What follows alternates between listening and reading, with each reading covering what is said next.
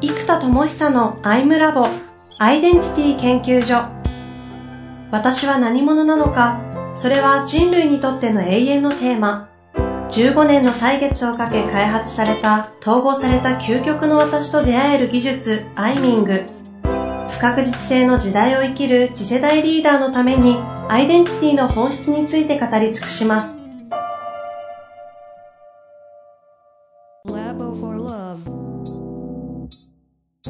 こんにちは、遠藤和樹です。生田智久のアイムラボアイデンティティ研究所。生田さん、本日もよろしくお願いします。はい、お願いします。さあ、えー、今度はですね、オブラとフリーザがどう統合されたかという話をですね、そのプロセスを今回は見ていきたいなと思いますので、よろしくお願いいたします。で今はこのたまたまの爆笑で、爆笑での爆はあの爆心の爆ですね。爆心という字の爆と笑うで流で爆笑流。えー、まずですね、これ結構内的な呼吸感覚、身体感覚、イメージ感覚みたいなのがすごい大事で、なんかイメージのシフトがすごく大きいんですね。なんで、情熱の炎をまず腹にふわっと感じます、オブラの時。で、次にフリーザは使命の火柱だから、ブワンとなんか、天に突き抜けるようなエネルギーで、なんか細く強い10セン直径10センチの竜巻がブワンと、なんか、雲の上に突き抜けるようなエネルギーになっちゃってるんですね。まあ、なっちゃってるっていうか、これ良かったんですけど。うん、うん。うんなんで、こういうちょっとイマジネーション、自分のビーイングの状態をまず炎に持って。うん、で、こうすると、炎がどういう風に進化したかっていうと、僕なんかこう、螺旋な感じとか火柱とかありつつ、情熱の炎はキャンプファイヤーみたいな感じだったので、あの、今ちょっとイメージしたちょっとね、これ綺麗すぎる言葉かなと思ったけど、まあいいかと思った。今、エネカラーもやってるから、いいかと思った。虹色のホムラって言葉にしたんですね。うん。なので、自分もそうだし、あらゆる色がブワーッと絡み合って、それがね、なんつうのか、ちょっとハスの花みたいな感じで、ブワーッと炎の花びらが、ブワッと開いてて、うんうん、この花びらみたいな炎が、なんか腰というか丹田あたりに結構どっしりと大きな、なんつうのかな。これちょっと自分の体の外に出てるんですけども、うんうん、2メーターぐらいかな、1メーターぐらいかな、1, 1メーターぐらいかな、の、ハスの花みたいな炎がブワッとあって、で、これが自分の体の中に限ってなんだけど、その爆笑流の竜のような竜巻の炎が虹色の炎なんですね。うん。体全体をなんか出てきてる感じ？うん。だけど、雲の上に突き抜けずに、あの、神論みたいな。ドラゴンボールの。はいはいはい。感じの感じで自分の中に留まってる感じ、ちゃんとエネルギーが。うん。もう、エネルギーは抜けてるんだけど、飛んでかずに自分の内にとどまってる状態みたいな感じかな。うんうんうん、こんなような感覚なんですよ。うん。これ虹色のホムラと名付けていったんですね。うん。うん。で、なんか、音とかもあって、なんか、情熱の炎は、ふわって感じなんですふわって。ふわって、よし、行くぞとか頑張るぞとか、うわ、いいねとか、ふわって感じ。うん。で、えー、っとね、使命の火柱、もうちょっとね、ブワンみたいな、ブワンみたいな、ちょっとブワンって上にブワンって突き抜けるような感じで、うん、このオノマトペ結構ジョークっぽいけど、これむっちゃ大事なんですよ。むっちゃ大事で。で、虹色のホームランはなんかこうね、ワンダンダンダンダンダンダンダンみたいな感じ。いい音出ますね。どれも、どれも、どれも。イメージ湧く。そう。で、こんな感じなんですよ。で、この今虹色のホームランなんかボンボンって、ほら、腹に蓄えてる感じ、エネルギーを。で、文も、ブワーンって上に飛んでかずに、ブワンって感じで、このね、ブワンって、ここにある感じっていう感じなんですよね。うん、で、この虹色のホムラ的になっていきましたと。うん、で、これが腹のエネルギーなんです。なので、情熱の炎、使命の火柱、虹色の炎っていう風に腹のエネルギーがシフトしてきました。うんで、今度はやっぱりこっちは気なので感情的なのビーングを影響するの胸なんですね。で、この若い時特に20代前半なので後半はもうなくなっちゃってきてましたけど、なんか、なんか胸にですね、爆笑の光みたいのがあった気がするんです。なんか、なんかむっちゃいじったりとか、無茶ぶりしたりとか、うん、失敗が起きたら大ラッキーとか言って、ラッキーとか言いながら、これで成長できるじゃんとか、なんか、やたらポジティブとか、あの、爆笑の光みたいないつも持ってた感じがあったんです。うん。あと、なんか、人を育てる時みたいなのも、なんか、誰か失敗した時に、やっちゃったの？みたいな。うわー、お前、本当にあれ、成長大好きだねとか。あれでしょ？なんかダンベルちっちゃかったんでしょもっと重くなきゃダメだったんだよねとか言いながら。お前でもこのダンベル重すぎだぞとか言いながら。どうすんの？どうすんの？つって。こんな感じいじりながら、結構、成長支援とかしてたんですよ。うん、えこういう感じ今ないんですね、全然。うん。普通に、はぁみたいな感じがしちゃう 今はもう、あの、たまったまの爆笑になってきたから出てきましたけど、うん、あの、相当ありますよ、今多分。だけど、フリーザの時だったら、はぁみたいな。いや、そんなの俺の使命の時間取らないでくれ、みたいな。だと思うんですよね。そう。だけど、その若い時、オブダーの時の、特に前半戦、20代後半なかったけど、23、4とか5とかそのあたりかな。うん。こういう感じがあった。だから胸には爆笑の光があったけど、このバッグは普通の爆笑です。笑う。爆発の笑い。うん。で、今度シフトが、なんかね、フリーザーモードはね、氷の剣なんですよ。すっごいシャープにやっぱりね、物事を切ってる。うん。これある意味クリティカルシンキングも入ってて、自分の理論もやっぱりクリティカルシンキングしていくわけですよ。本当にこれ機能するかなとか、でもこのパターンむずいよなとか、いや、この人は優秀だからここまで行ったけど、でも、自己実現がまだな、そんなにたくさんやってない人はこのやり方で全然通用しねえなとか、常に自分にもクリティカルな視点で見てるんですね。うん、うん、そうしないと機能しないからやっぱりエラー出ししないと。だから、なんかこう、シビアなんですよ。基準も高い。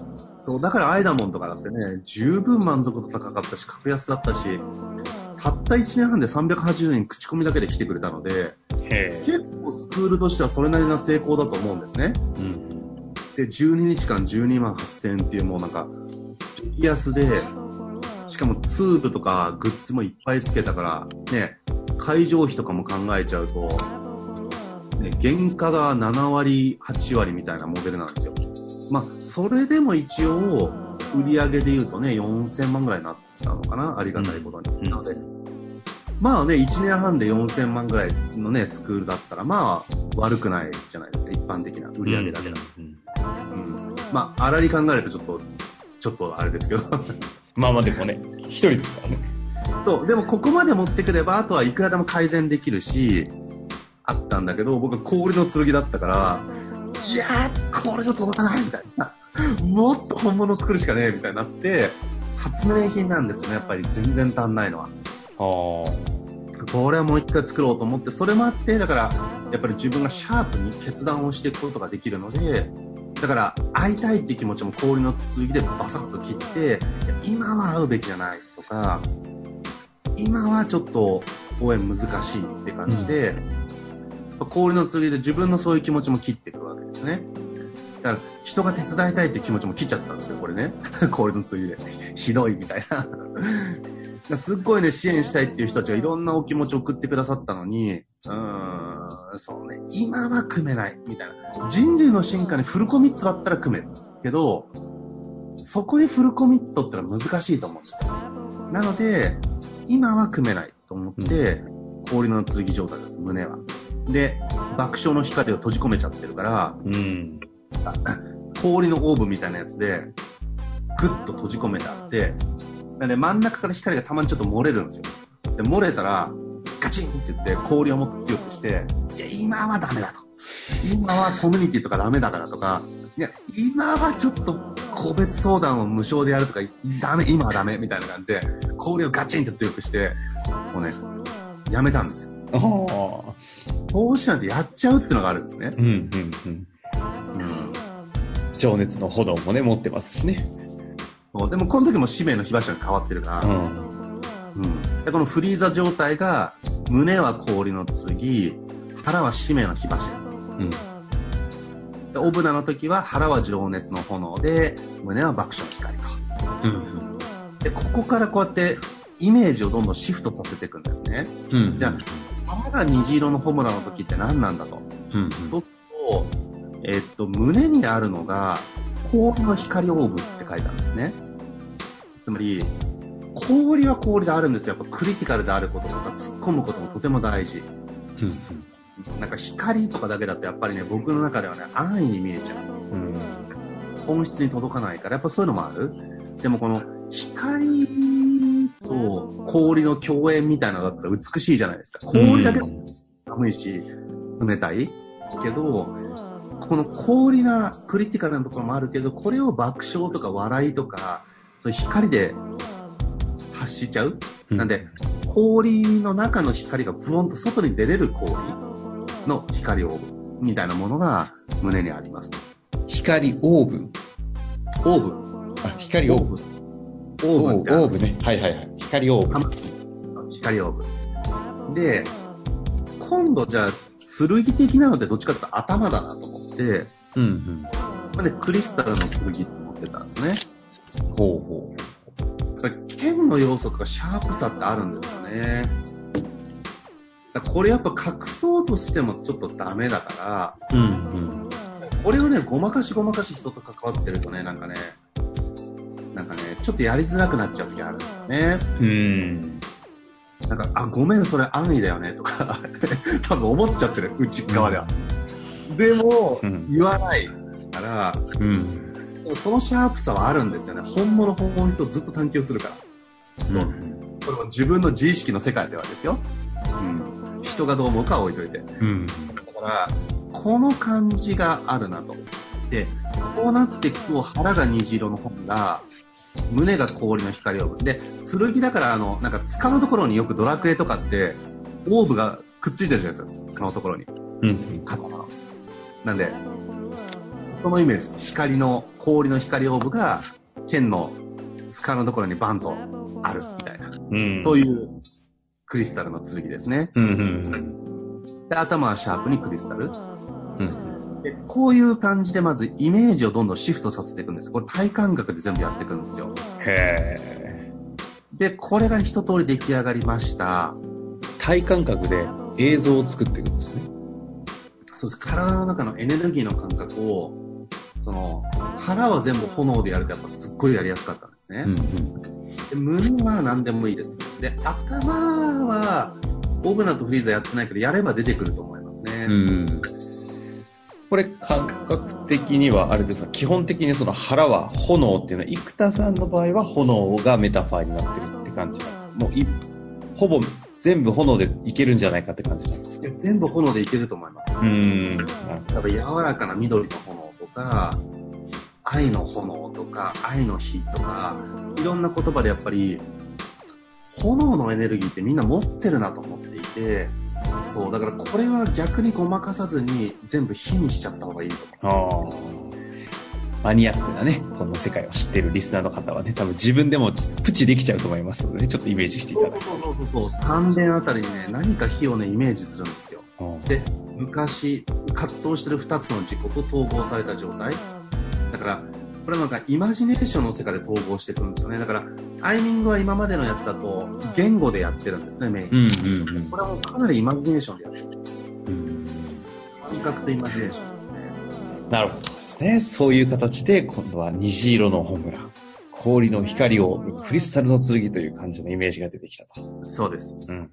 で、特にこの虹色のホムラで、氷の光オーブな自分で、シャープで本気で仕事やってる時は結構クリスタルの剣っぽいところもあるから、今度それぞれロールに当てはめていったんですよ。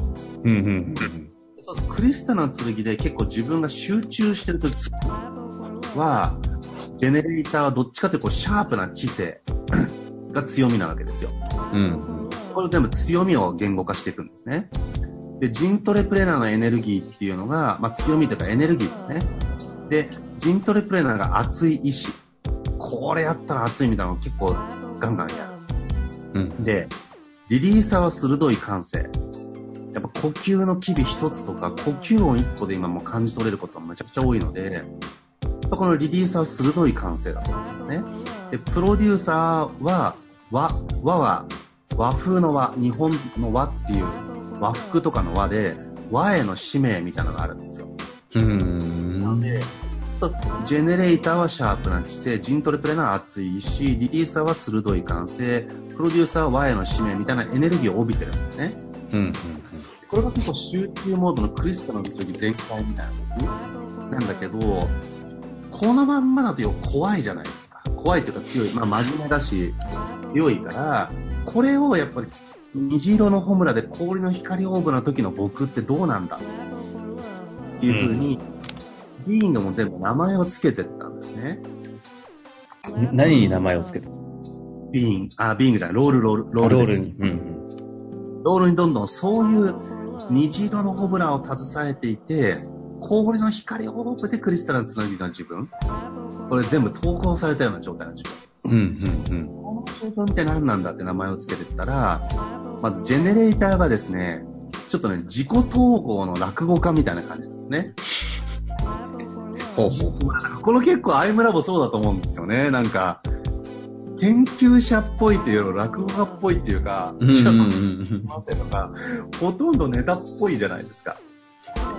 こういうの結構僕っぽいので、自己統合の落語家みたいな感じ。ああ。で、この自分の強さっていうのはシャープな知性じゃなくて、これもちょっともう爆笑流的なの後でついてますけど、この虹色のホームランで光の応募的な爆笑する感じのエネルギーっていうのがあるので、キーワード実はもっと出してるんですよ。うんノリとかテンションとか、うん。それ笑えねえよって言って爆笑してるとか、笑ってんじゃんとか、なんかそういうのね、いっぱいでキーワードも出してきてるので、うん。こういうエネルギーをもう体で感じてる状態で、じゃあそういう自分の強みとかエネルギー何かっていうと、ワープな知性じゃなくて、これね、モロクソ知性って名付けたんですね。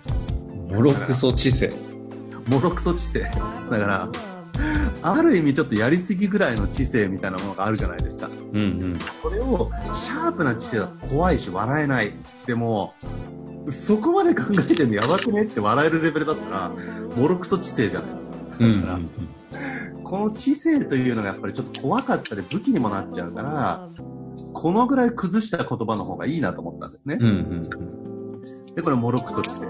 で、ジントレプレーナーの熱い意志っていうのは、社会変革の熱血感、かっこ笑い。社会変革の？熱血感、うん。うん。かっこ笑い。そう。だから、熱いんだけどずれてる人っているじゃないですか。うん。うん。うん。あんな感じ。そして暴れる君みたいな感じ。ああ、わかりやすいですね。あったら熱くない？みたいな。じゃあ作っちゃおうよ。みたいな。いや、早い早い早い早いみたいな。えだから、いや、あったら熱いっしょ。じゃあやってみようよ。みたいな。昔こういうのあったんですよね。こういうの今なかったので、最近。いや、それは戦略的に、いや、ウィーデンティティ的にさ、とか言って、よかったので、あったら作れない、ないなら作っちゃおうよ、みたいな。じゃあさ、みたいなやっちゃう感じ。うん。うん。でこの能力熱いっていうよりも、妄想爆心。もう今回の 妄想爆心。妄想爆心。うん。あの、モロクソとか妄想とか最初の4文字はカタカナなんですね。最後の2つ漢字。うん。で、これは妄想して爆心する社会変革の熱血感、かっこある。そう。だから、笑われてる、ずれてるとかおかしいっていうのを思われる恐怖がみんな働くじゃないですか。うん。うん。でもいいんですよ、これ暴れる君みたいな感じだから。熱血感、かっこ笑いだから。もう僕もね、これ自分で困ってるんですよ、妄想爆心だから、みたいな。そうそう。はあ。ねっていうと、ほら、ちょっと僕も爆笑キャラ出るじゃないですか。うん。うん。そのビーイングになるんですね。で、今度、リリーサーは、内的世界のコメディアン。バラエティ番組だって、あのアイミングはちょっとリリーサーなんですよ。ちゃんとし人生と向き合ってるからね。うん。うん。一切反応しないような、結構鋭い感性でやるから、アイミンがもうプロとしての徹底してるものなので、いいんです。あの、鋭い感性でね。でも、講義の時って結構この内的世界のコメディアンっぽい感じがあるうから、ん。だったらむしろ全思いっきりこっちを出す？そうすると実は鋭い感性に対してこっちは適当感性。いや、なんかそんな感じするじゃん。とか。いや、なんかほら全体的にそんな感じじゃない？とか、なんかよくわかんない。ふわっとしてる。ああ。うん。でもこれ結構あるなと思って、僕の中で。うん。だから内的世界のコメディアの適当感性。うん。うん。で、プロデューサーが、なんか、ビーイングダム解放サーカス団って呼んでるんですけど、このみんなで、なんかもう、ビーイングの魂のエネルギーをブワーン解放しまくろうぜみたいな、もなんかそういうサーカス団。で、自由じゃないですか、サーカス団って。う。うん。剣とかあればすぐ出来上がる。だから僕なんかね、僕が自分で会場を取ってやれば、どこでもサーカスみたいな、えーね、研修の場とか作れちゃうわけだから、ビーイングダム解放サーカス団のこう団長みたいな感じ。うん。うん。で、この自分のエネルギーは、なんか、ワクワクウキウキ大爆笑してる感じなんですよ。うん。うん。いや、それやったらウケるよねとかって、やっちゃえやっちゃえとか言って、いや、そんな無責任で押し出すなよみたいな。なんかもう、そういう自分昔はいたんです。でも、意味を考えると、いや、安易な押し出して本当に失敗する人もいっぱいいるし、あとやっぱり、申し訳ないけど、食能が磨かれてないと、安易にやっちゃうと落ちちゃうんですよ。で、食能がないんだったら意志が強かったらできる。つまり、足りない能力は意志で身につけるんですけど、ふわってやりたいですって言ってる人に、うえーっと押し出しちゃうと、なんか、なんつうのかな。やんないし、すぐ萎えるし、なんか落ち込むんですよ。うん。だから、なんかそういう無責任な押し出し方がしなかったんですね。うん。でも、もう一般的なノリだったら逆にいいかなって、これはワクワクウキウキの大爆笑だから、ワクウキ大爆笑。枠浮き大爆笑。そう。うん。うん。まあ、大いらないから、ワクウキ爆笑でいいかな。ワクウキ爆笑な感じ。あ、でも大いるから。ワクウキ大爆笑。大作戦ってつくだけで作戦感が相当楽しくなるじゃないですか。うん。うん。っていうとなんかウキウキするっていう。そう。やっぱり、ワクウキ大爆笑ですね。うん。そう。だからこんな感じな自分になってきたなっていうふうに、一回ですね、ここで出てきたキーワードやエネルギーを、ロールと一回統合するんです。うん。で、この後にじゃあこういうエネルギーを名前つけるとすると何とするかっつって名前を考えたんですね。うん。でなんかロールと統合しないと結局分離して、そこで葛藤起きるんですよ。これずっとそうだったの。なので、そこを先に統合して概念で。うん。こっから統合されたエネルギー、最初にイメージとか言葉とかでビーイングの統合状態を作って、で、今度ロールと統合させましたと。で、それが全体を包括するようなビーイングを一言化するっていう風に持っていくんですね。うん。うん。ここで出てきたのがずっといろいろやって、まあ最初さすらいの爆笑流だったんですよ。ああ、そこでやっとここに来るんですね。うん。そうまあ、最初爆笑流が出て、そう。で、さすらいの爆笑流いいな。でもさすらいの爆笑流ってなんかちょっとシャープで、さすらってる感じはいいんだけど、ちょっとかっこいいじゃないですか、砂吹きみたいな感じ。いやー、スナフィンのイメージ出ましたよ、今。そうですよ。だからさすらいの爆笑流っていうとなんか笑いが弱いんですよね。うん。うん。だから爆笑流が爆笑流しなくなっちゃう。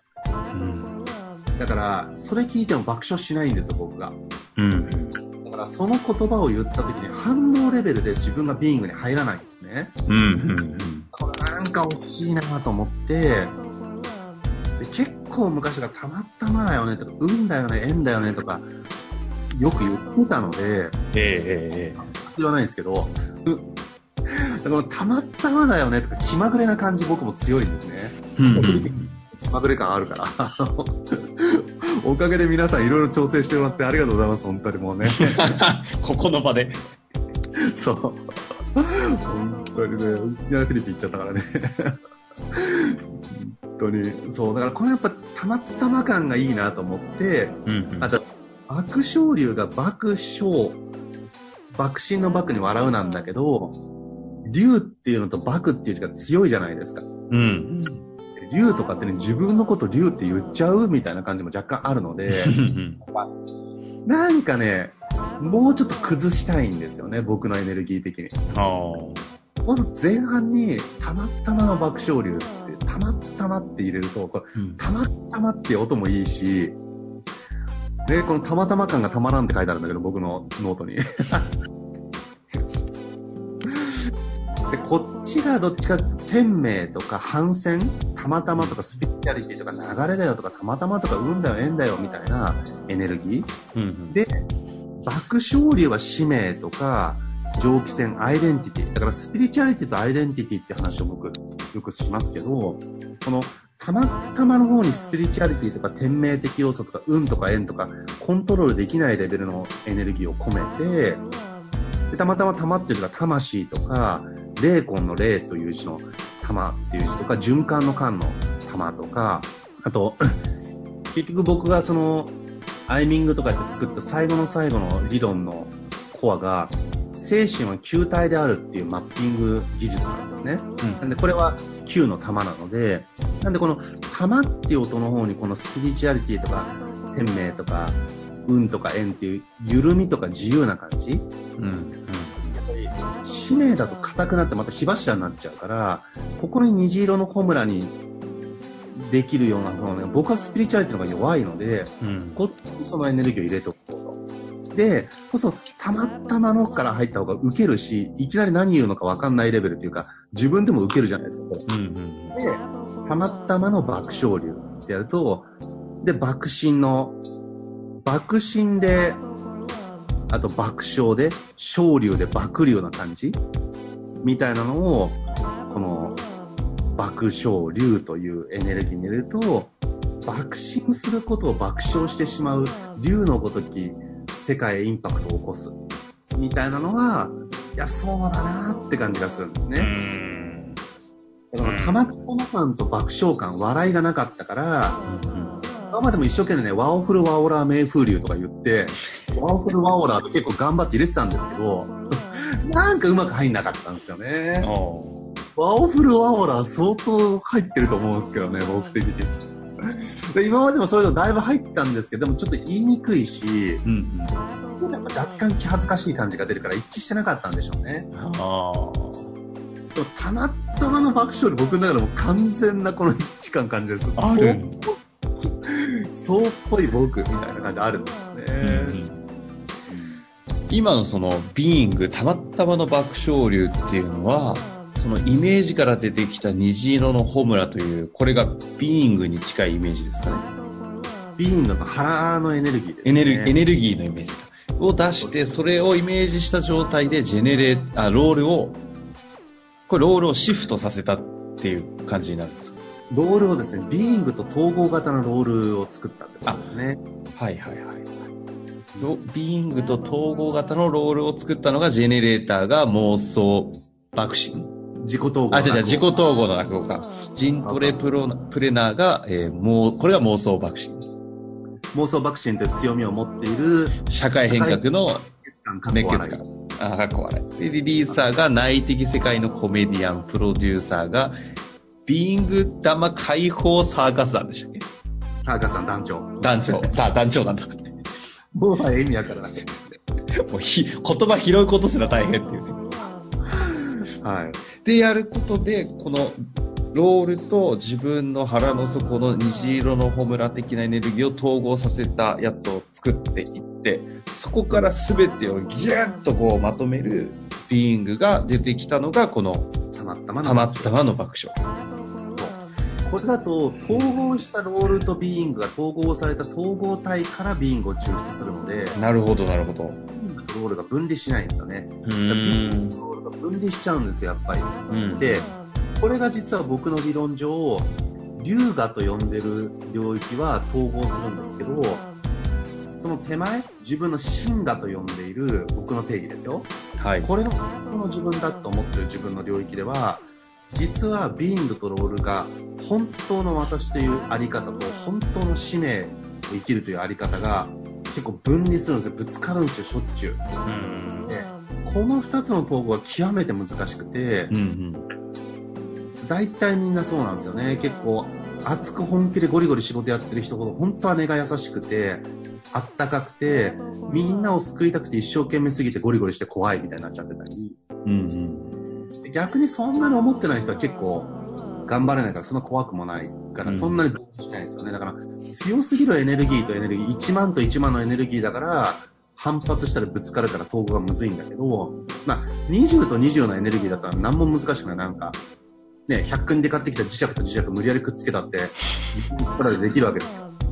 これがすさまじい電磁力だともうどうやっても統合しないから、うん。やっぱこれが難しいんですよね。うん。うん。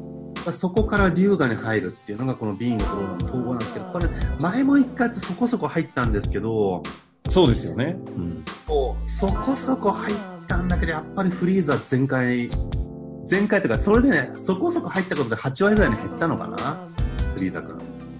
いやーでもフリーザ君その後全開だったな。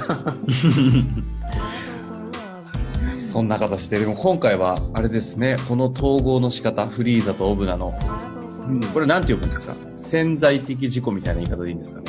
そうですね、一番大きな根源的葛藤ですね。根源的か。二つの根源が葛藤していると。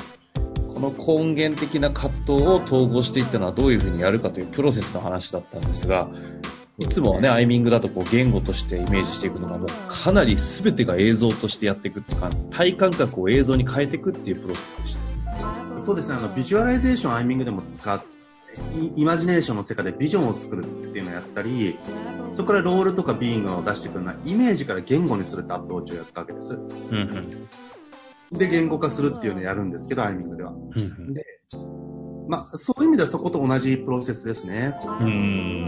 イメージで一回全部作っちゃってから、それを最後言語にグッグッグッと落としていく。うん。まあ、その結果がこの、もう人が聞くとよくわからないような いろんな単語が散りばめられると。まあ、たまたま爆笑だけでいいんですけど、そこ、そこだけはね、よくわかるんですかね。面白いですね。まあ、という形で、今、生田さんは、たまったまの爆笑流として、マニラにいると。たまたま爆笑しながら来てしまう。